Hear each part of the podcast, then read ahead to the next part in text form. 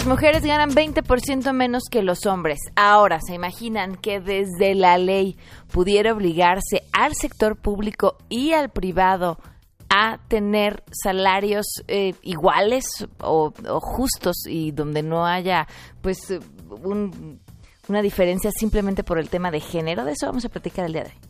La brecha por ingreso es una de esas barreras que además de impedir el desarrollo económico y que el crecimiento de las personas, hace visible la desigualdad de género que prevalece en el ámbito laboral. Además es lunes, tenemos nuestro reporte Trump que esta semana, bueno, la semana que terminó se puso bárbaro, ¿eh? Estará con nosotros Fausto Ponce para platicarnos sobre su libro, todo lo que tenemos que saber antes de los 40, va a haber buenas noticias y muchas cosas más, así que quédense con nosotros, así arrancamos este lunes. Ay, a todo terreno. MBS Radio presenta a Pamela Cerdeira en A Todo Terreno donde la noticia eres tú.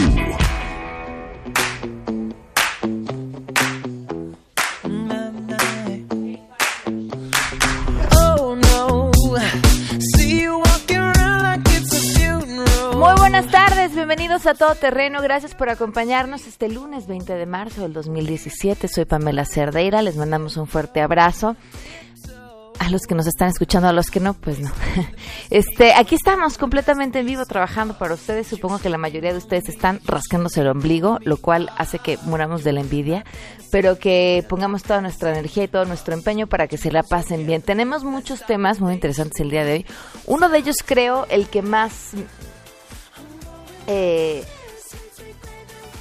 ¿cómo diríamos? Más discusión genera, que es el que tiene que ver con los salarios, la diferencia salarial entre hombres y mujeres. Y es que fíjense, fue tema de discusión en el Día Internacional de la Mujer porque tenía respuestas a través de Facebook y a través de Twitter de personas que decían, bueno, es que ah, entre todos hay diferencia salarial y las, las diferencias salariales eh, tienen que ver más bien con las capacidades de las personas. Sí, pero si tú agarras en una empresa y divides hombres y mujeres y te das cuenta que en general las mujeres ganan el 20% menos, pues hay un problema. Y si te vas empresa por empresa y sector, eh, diferentes instancias del sector público y te das cuenta que está sucediendo lo mismo, entonces no hablamos de un tema de capacidad, hablamos simplemente de un sesgo por género. Y, y es justamente lo que vamos a platicar más adelante. Pero me encantaría poder conocer su opinión al respecto. El teléfono en cabina 5166-1025, también el número de WhatsApp 5533329585, el correo electrónico a todoterreno y en Twitter y en Facebook me encuentran como Pam Cerdeira, también a través de ahí todos sus mensajes los leemos y este y estamos al tanto de lo que tengan que opinar y lo que tengan que comentar. Mientras tanto, vamos a arrancar con la información. Saludo a mi compañera Rocío Méndez.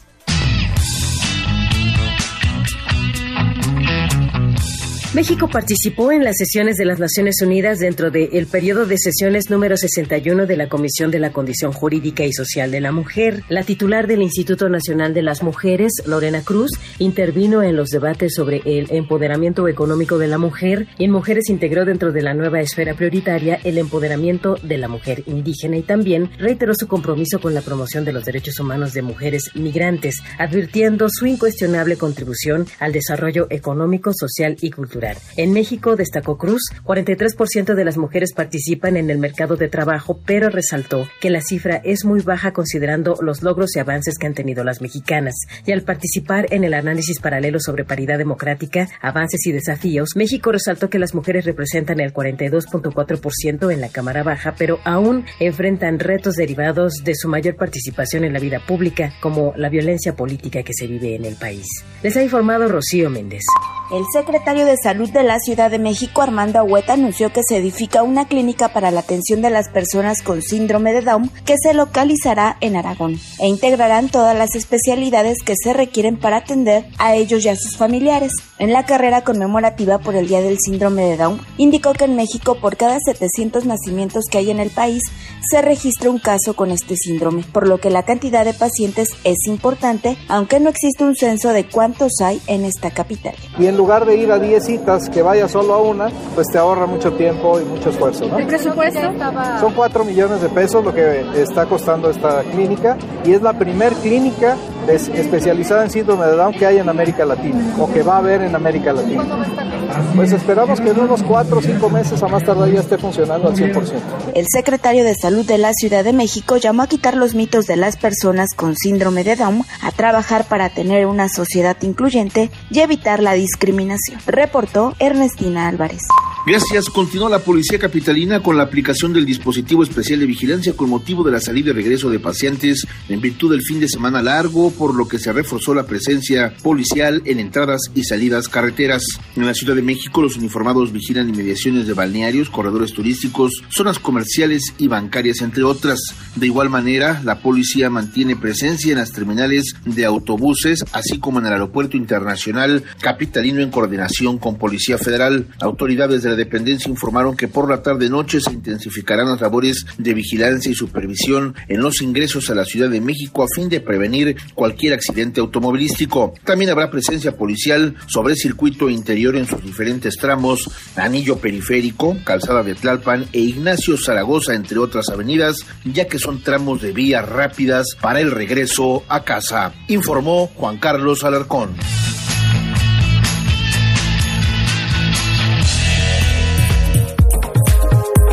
12 del día con 14 minutos. Por cierto, aprovecho para saludar a, a Carolina Ruiz, Enrique Félix, Natalia, Renato López, César Reyes. Eh, dice hasta en Puente escuchando. Muy bien, César, nos da muchísimo gusto. Gracias por, por escucharnos y por escribirnos a través de, de WhatsApp. También nos escriben aquí. ¿Me podrías ayudar con esto? Cada vez hay más comercio informal en Tacubaya. Las autoridades delegacionales no hacen caso a los reportes. Este, claro, claro que vamos a ayudarte con tu reporte. Eh, vamos con las buenas. Y las buenas noticias del día de hoy suceden en la Ciudad de México y le agradezco enormemente a mi compañera Ernestina Álvarez que nos acompaña hoy con las buenas. Ernestina, te escuchamos, cuéntanos. Hola, buenas tardes para ustedes, para el auditorio. El secretario de Salud de la Ciudad de México, Armando Agüeta, anunció que se va a edificar una clínica para la atención de las personas con síndrome de Down. Esta se va a localizar en Aragón e integrarán todas las especialidades que se requieren para atenderlos a ellos y a sus familiares. Esto lo anunció en la carrera conmemorativa por el Día del Síndrome de Down. Allí indicó que en México por cada 700 nacimientos que hay en el país se registra un caso con este síndrome, por lo que la cantidad de pacientes pues es importante, aunque pues reconoció que al menos en esta capital no existe un censo de cuántas personas padecen este síndrome. Si me permites vamos a escucharlo y en lugar de ir a 10 citas, que vaya solo a una, pues te ahorra mucho tiempo y mucho esfuerzo. ¿no? ¿El presupuesto? Son 4 millones de pesos lo que está costando esta clínica y es la primer clínica especializada en síndrome de Down que hay en América Latina o que va a haber en América Latina. Pues esperamos que en unos 4 o 5 meses a más tardar ya esté funcionando al 100%. Indicó que pues espera que a finales de este año ya esté operando la primera clínica de atención para las personas con síndrome de Down y pues también llamó a quitar los mitos de las personas que padecen este síndrome y a trabajar en tener una sociedad incluyente y sobre todo evitar la discriminación que se da para estas personas y para sus familiares. Hasta aquí la información. Muchísimas gracias.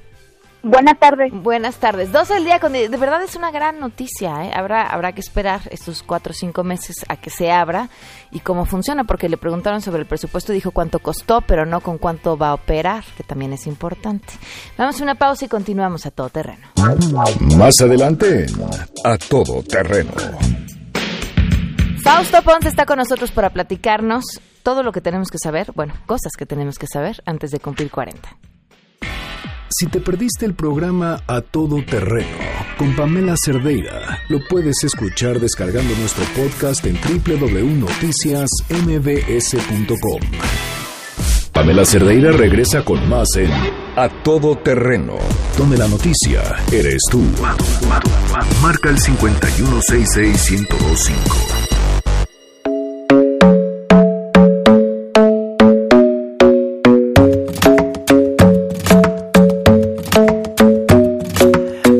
Isn't the best place to find the lovers, so the bar is where I go. Mm-hmm. Me and my friends at the table doing shots, tripping fast, and then we talk slow. Mm-hmm. And Come over and start up a conversation with just me, and trust me, I'll give it a chance. Now take my hand, stop it, and the man on the jukebox, and then we start to dance. Con 20 minutos, perdón.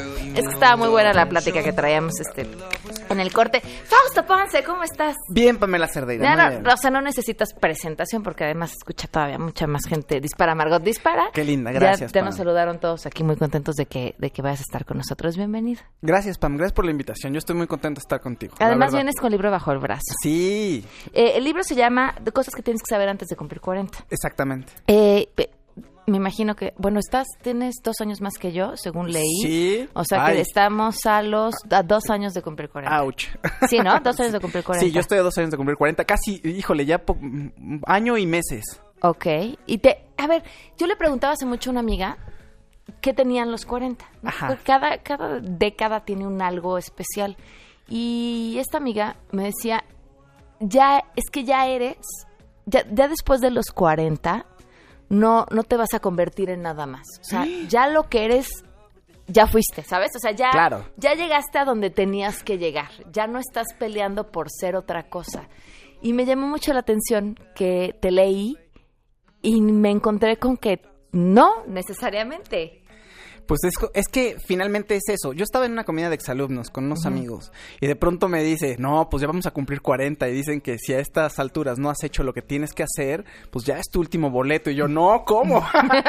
me empecé a angustiar horrible, ¿no? Y entonces pues me puse a escribir porque sí me entró una crisis además. Digo, todavía estoy a año y medio de los 40, sin embargo cuando empiezo a escribir esto es porque ya no me veo tan chavito, ¿me explico? Y- Pero uno tiene la sensación de que Uno todavía se es un niño. muy chavito. Es Pam, eh, te lo prometo que es horrible. O sea, yo hasta, hasta el año pasado no tenía conciencia de que ya no lo soy desde hace ocho años, lo más triste. A las mujeres nos pasa cuando en el súper te dicen señora por primera vez y quieres matar a quien te lo dice. Es horrible. Y cuando tienes hijos, te pasa cuando te das cuenta que ya eres lo que tú veías de tus papás. Eso es muy fuerte, por ejemplo.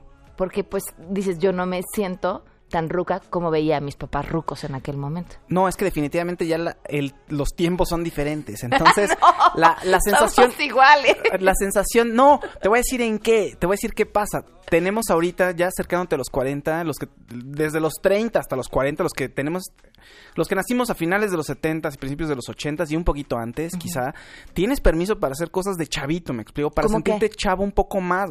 Por ejemplo, yo hace poco agarré la patineta otra vez, o sea, yo patinaba desde los 12 años a los 15, 16 más o menos, lo dejé y la retomé hace un año ahí, cuando me caí, llegó, me vio un muchacho y me dice, señor, ¿está usted bien? Y ahí me di cuenta que ya no era lo mismo. No se rompió nada. No se rompió nada afortunadamente, pero vamos, de pronto me pongo a buscar y descubro que en Nueva York y en muchas partes de, de México hay eh, personas que tienen en promedio 36, 37 años que están volviendo a patinar. Y entonces, bueno, te pones a ver y dices, claro, los Caballeros del Zodíaco tienen 30 años. Y dices, es mi generación. Y la gente que está consumiendo Caballeros del Zodíaco otra vez, que si series, eh, caricaturas que veías cuando estabas niño, como Robotech, por ejemplo, tienen mi edad. Y digo, es, no, se nos está dando el permiso de, de sentirnos niños de nuevo a los 30 años, a una edad en la que mi papá ya no podía estar hablando de las influencias de su infancia, ¿me explicó? O sea, era un mundo totalmente diferente. ¿Y, y en por eso qué crees cambia. que esté pasando eso? Yo creo que son muchos factores, principalmente porque el nivel, el nivel de vida sí ha mejorado mucho y también nuestra expectativa de vida. Es decir, antes se morían a los 80 años, era muy complicado llegar. Cuando llegabas, pues eh, qué bueno que llegaste, ¿no? Pero, la, pero mis abuelos, por ejemplo, pues si llegaban a los 70, date de santos. La gente se moría a los 50 y tantos, 60.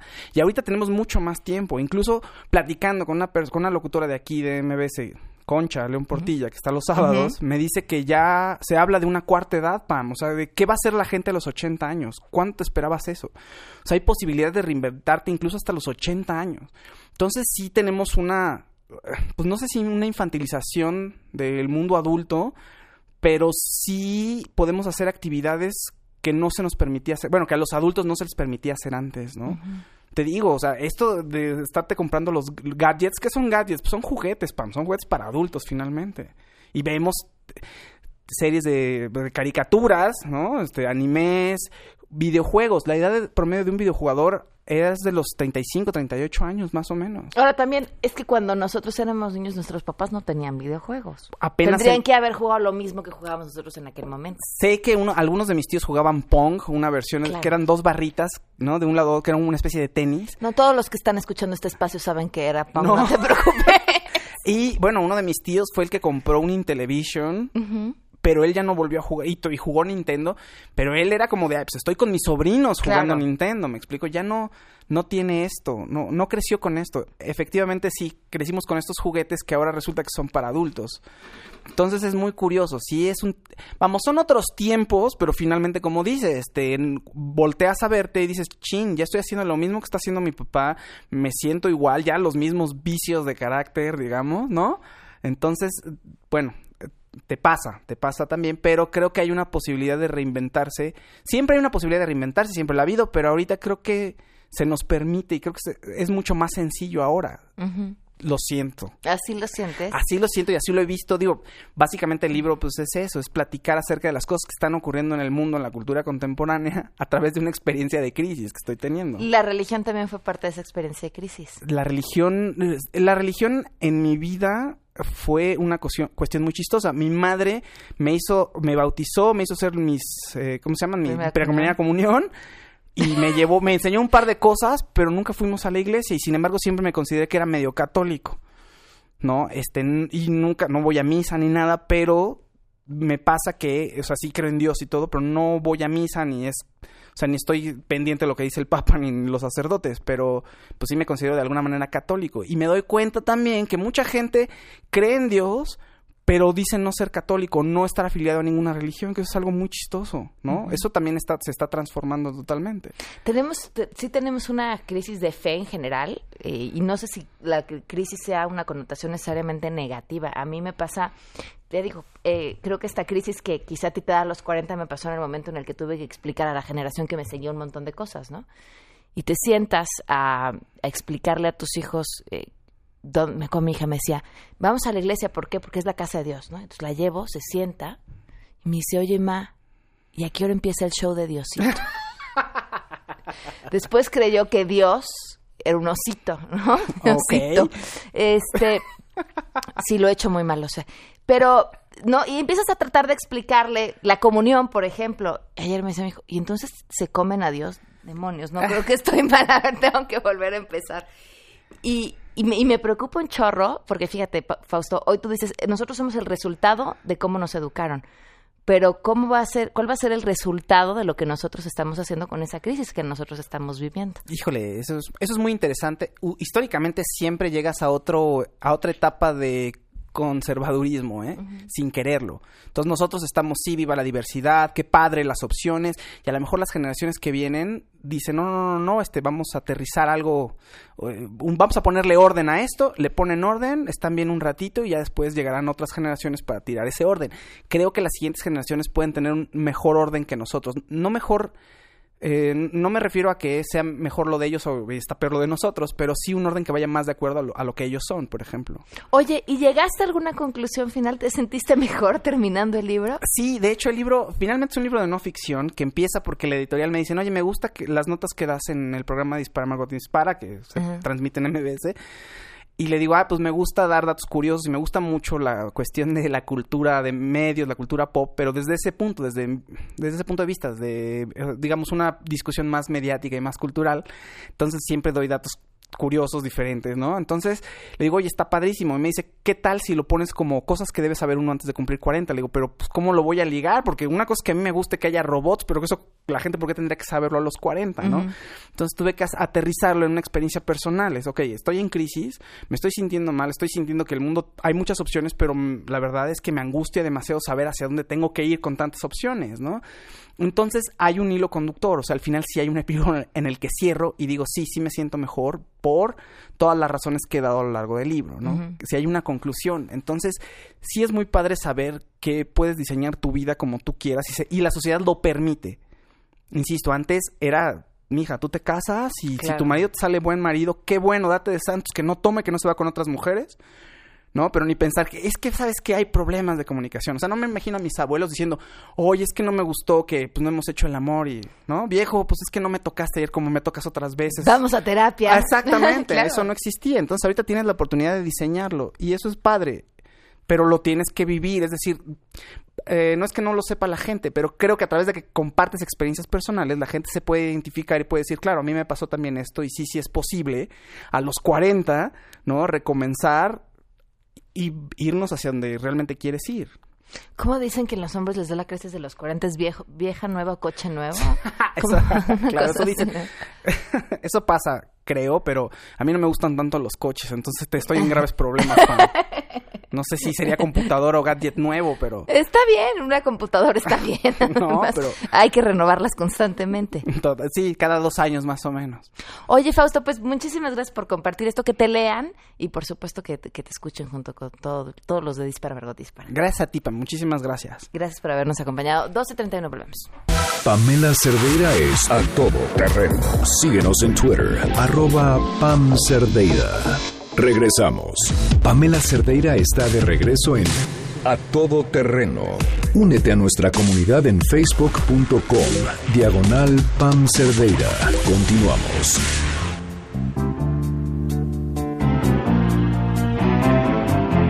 Doce con 38 minutos, continuamos a todo terreno. Vamos de una vez con todo lo que hizo pues nuestro vecino del norte. Este es el reporte Trump. Ladies and gentlemen, the President elect of the United States, Donald John Trump. Durante nuestra reunión le he dado las gracias por el compromiso del gobierno alemán de aumentar el gasto en defensa y trabajar para llegar a contribuir con al menos el 2% del PIB. Si creían que Donald Trump ya le estaba bajando al tono escandaloso para verse, digamos, más como un presidente, eh, pues no. Basta con revisar lo que sucedió la semana pasada. Se presentó el primer borrador de presupuesto y este contempla 1.500 millones de dólares para diseñar y planear el muro fronterizo, elevar el gasto en defensa en un 10%, el mayor aumento presupuestal para el Pentágono desde el 11 de septiembre del 2001 y aumentar en 6.8% el presupuesto del Departamento de Seguridad Nacional, lo que aumentaría el número de agentes de migración y en la frontera. ¿Y en dónde propone recortar gastos para tener dinero suficiente para todo esto? Aquí lo interesante. Los afectados en el recorte serían la Agencia de Protección Ambiental, Salud, Educación, Comercio y Cultura. Agradable y amistosa reportera, yo soy un hombre de negocios, un hombre de negocios justo, que quiere lo mejor para todo el mundo, pero no soy un aislacionista en absoluto. Así que no sé qué periódico lee usted, pero temo que debe ser otro ejemplo de lo que usted denomina noticias falsas. La segunda orden migratoria de Donald Trump sufrió la misma suerte que la primera. Fue suspendida por un magistrado en Hawái y un juez en Maryland. Esto deja el marcador en un 2-0 entre las instituciones contra Trump. Y en un episodio más de su radionovela favorita, Me espiaban en la Torre Trump, recordemos que en el capítulo anterior el presidente acusó a Obama de utilizar al FBI para espiarlo. En esta ocasión, la acusación alcanzó a la Agencia de Inteligencia Británica. El analista Andrew Napolitano, a través de Fox News, dijo que había sido la agencia y no el FBI quien Obama había utilizado para espiar al ahora presidente. Y por supuesto, este argumento fue repetido por Sean Spicer, jefe de prensa de la Casa Blanca. Los británicos no tardaron en responder y calificaron la acusación de ridícula. Quiero dar las gracias a la canciller por su liderazgo para apoyar a la OTAN y sus esfuerzos en Afganistán. Pienso que hemos discutido de asuntos sobre los que tenemos distintos puntos de vista para intentar acercar posiciones. Y ya que estamos en Europa y en busca de enemigos, Trump se reunió con Angela Merkel, el presidente que no quiso soltar la mano del primer ministro Shinzo Abe por 19 segundos y que después tuvo también un extraño apretón de manos con Justin Dejó sin ese gesto ante la prensa a Angela Merkel. Bueno, ya teníamos claro que por donde le gusta a Trump agarrar a las mujeres no es la mano. Todo esto acompañado de una expresión facial de bastante incomodidad. Sin embargo, después tuiteó que la reunión fue provechosa, pero que Alemania debe grandes sumas de dinero a la OTAN y Estados Unidos, por lo que gasta en su defensa y deberá pagar más por ello. ¿Nos damos la mano? Y ya que estamos hablando de dinero, serán los medios de comunicación quienes decidan a quién va a donar el presidente su sueldo, que consta de 400 mil dólares al año, del cual solo cobrará un dólar. Y por último, el Mac Coraje del presidente. Desde la cuenta verificada del corporativo de McDonald's se tuiteó que Trump es una desagradable excusa de presidente y que les encantaría tener a Obama de regreso y que además tiene las manos chiquitas. Minutos más tarde aseguraron que su cuenta había sido hackeada. Hasta aquí el resumen de lo que sucedió en la semana pasada en la vida del presidente de las manos chiquitas. ¿Nos damos la mano?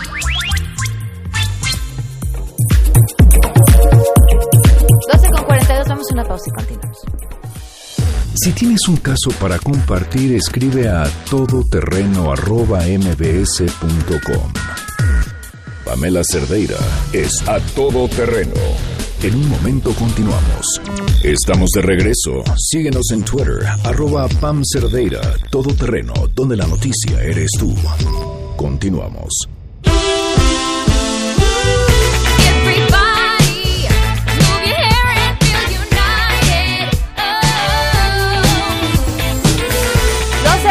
46 minutos. Muchísimas gracias por sus mensajes. Alejandro, muchísimas gracias por lo que me escribes a través de WhatsApp. Catalina Gama, también un, fuerte abra- abrazo. Eh, César Cruz dice, eh, Pam, eh, poder escucharte un gran inicio de semana. eh, que regalan el libro de los 40, yo me apunto. Ah, ya no le pedimos a Fausto libros. Bueno, pues lo volvemos a invitar y le pedimos que traiga libros. Muchas opiniones sobre lo que estuvo platicando aquí a Fausto. Gracias por venir. Bueno, decíamos que pues yo creo que uno de los temas que más causa polémica tiene que ver con la desigualdad salarial entre hombres y mujeres. Eh, la diputada Arlet Muñoz eh, presentó una iniciativa que ahora ya está en manos del Senado que tiene que ver con mm, la desigualdad salarial justamente y le agradezco mucho que nos acompañe vía telefónica para platicar sobre el tema. Bienvenida y gracias por estar con nosotros, Arlet. Buenas tardes. Hola Pamela, buenas tardes. Te saludo a ti con muchísimo gusto y a todo tu auditorio de MBS. ¿En qué consiste exactamente esta iniciativa? Bueno, Pamela, quiero compartirles a todos ustedes con muchísimo gusto. Es que hace un año aproximadamente yo presenté esta iniciativa. Yo soy diputada del Partido de Acción Nacional por mayoría del Estado de Aguascalientes. Y algo que ha hecho durante todo este año y medio que tengo ya en esta legislación es regresar todos los sábados a una colonia distinta de las demás 280 que comprende mi distrito, a escuchar cuáles son las inquietudes de la gente.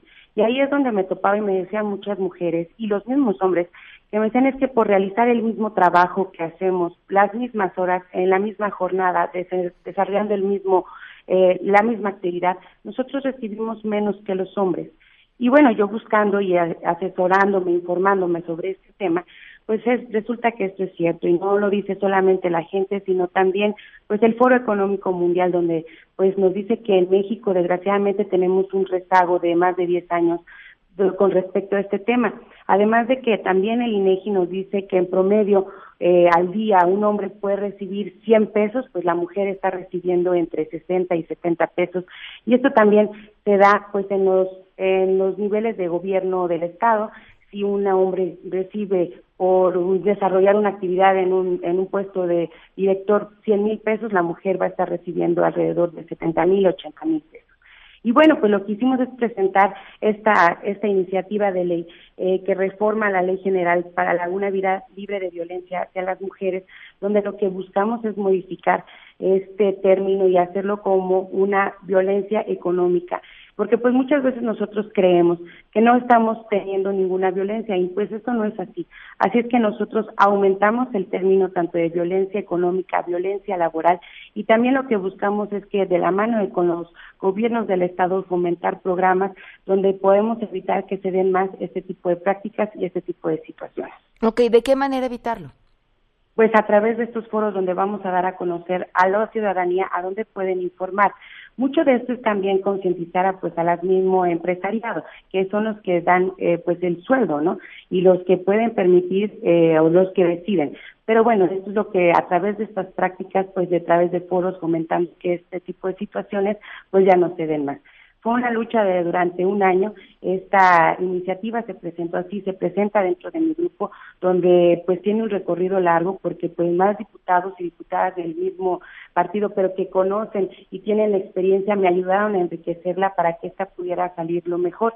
Y después, pues se turna a las comisiones, que en este caso fue de equidad de género, donde ahí sí ya diputadas y diputados de todos los otros partidos, pues se hicieron comentarios a esta misma iniciativa, la dieron bien y bueno, el martes pasado fue votada por 423 votos de todos los partidos y hoy, como bien tú comentaste, Pamela, pues fue turnada al Senado. Y ahora lo que yo pido, pues es que también los senadores eh, puedan ver que este tema es muy noble, es muy sensible y donde podamos buscar sobre todo, pues que ya no exista este tipo de violencia, sobre todo para las mujeres. ¿Qué, crees, ¿Cuál crees que es el trasfondo de esto? ¿Es un, es un asunto cultural? Eh, ¿La obligatoriedad simplemente a modificar estas prácticas acabaría con el problema? ¿En dónde está la, la solución de fondo? Mm, yo, yo veo, Pamela, que hoy por hoy pues estamos, somos parte de una nueva generación, tanto de legisladores como de ciudadanos. Hoy eh, yo soy madre y así como también soy trabajadora, yo soy madre soltera, tuve mi niño a los 16 años y pues la necesidad de sacarlo adelante me hizo tener que estudiar y trabajar. Eh, a lo que me refiero es que hoy ya las cosas no están como hace muchísimo tiempo, donde pues las mujeres generalmente el trabajo lo, lo desarrollábamos o lo desempeñábamos desde la casa.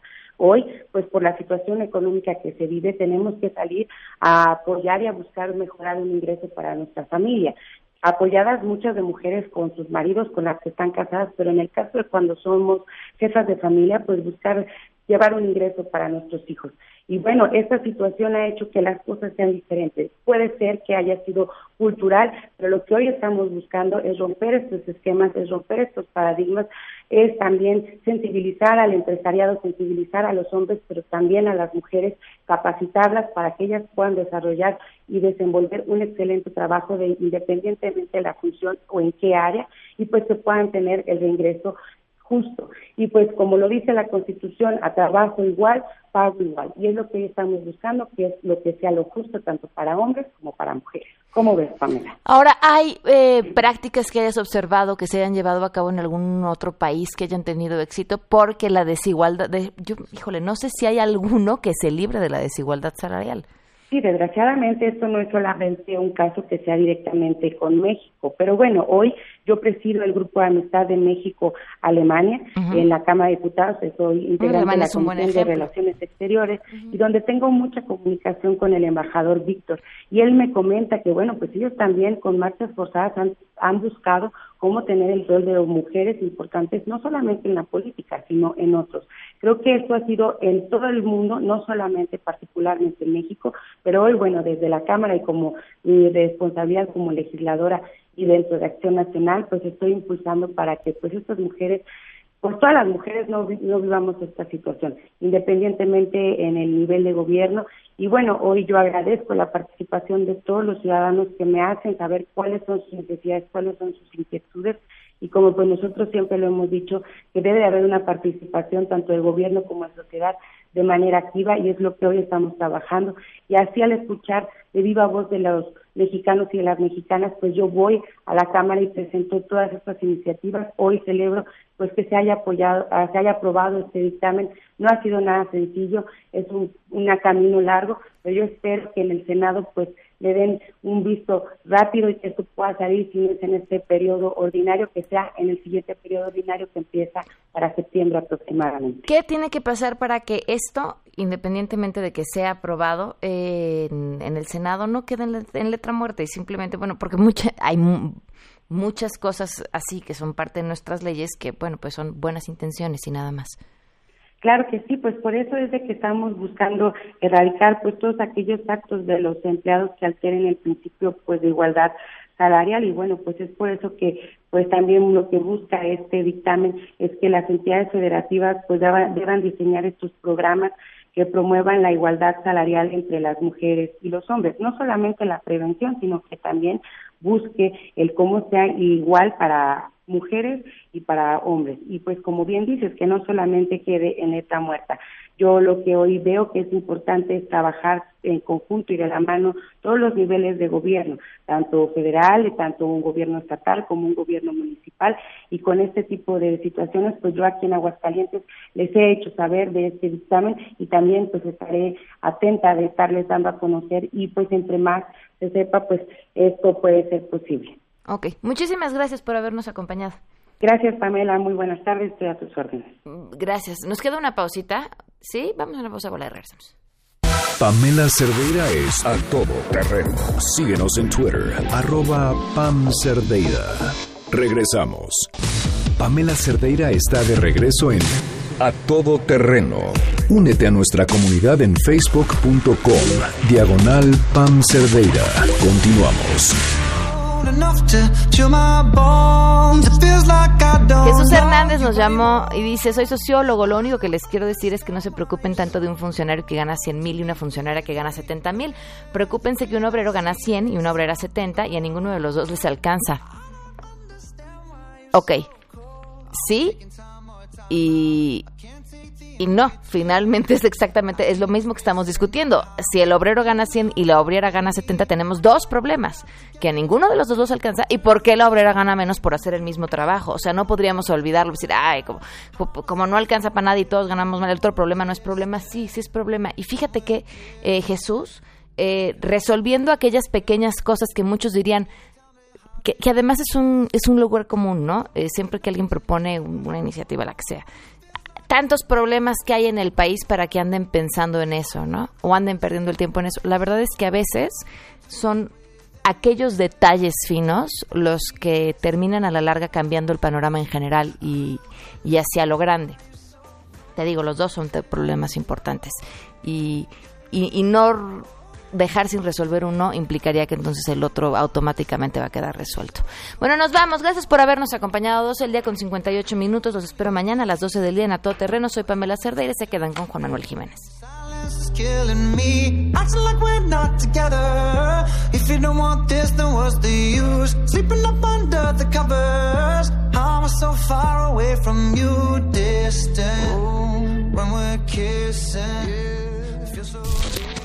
MBS Radio presentó a Pamela Cerdeira en A Todo Terreno.